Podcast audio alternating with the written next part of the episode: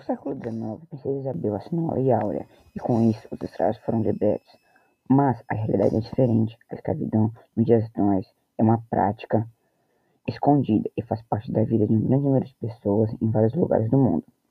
Às vezes, o trabalho análogo à escravidão é algo que parece tão natural que nem percebemos os trabalhadores domésticos, por exemplo. Direitos trabalhistas não se aplicam aos trabalhadores domésticos até 2013, quando houve a reforma trabalhista.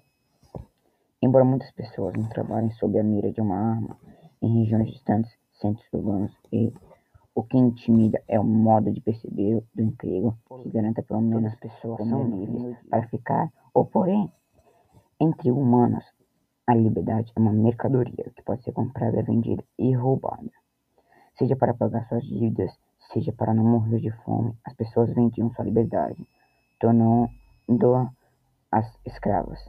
Havia também os prisioneiros de guerra, se tornavam escravos do trabalho, o trabalho análogo a escravidão também está presente muitas vezes pelo estabelecimento de laços afetivos. Muitos trabalhadores domésticos prestavam serviços para uma mesma família desde que a infância até velhice. Somente em 1932 foi aprovada uma lei que regulamentava alguns direitos para trabalhadores domésticos. No entanto, essa lei não era considerada pelos trabalhadores domésticos.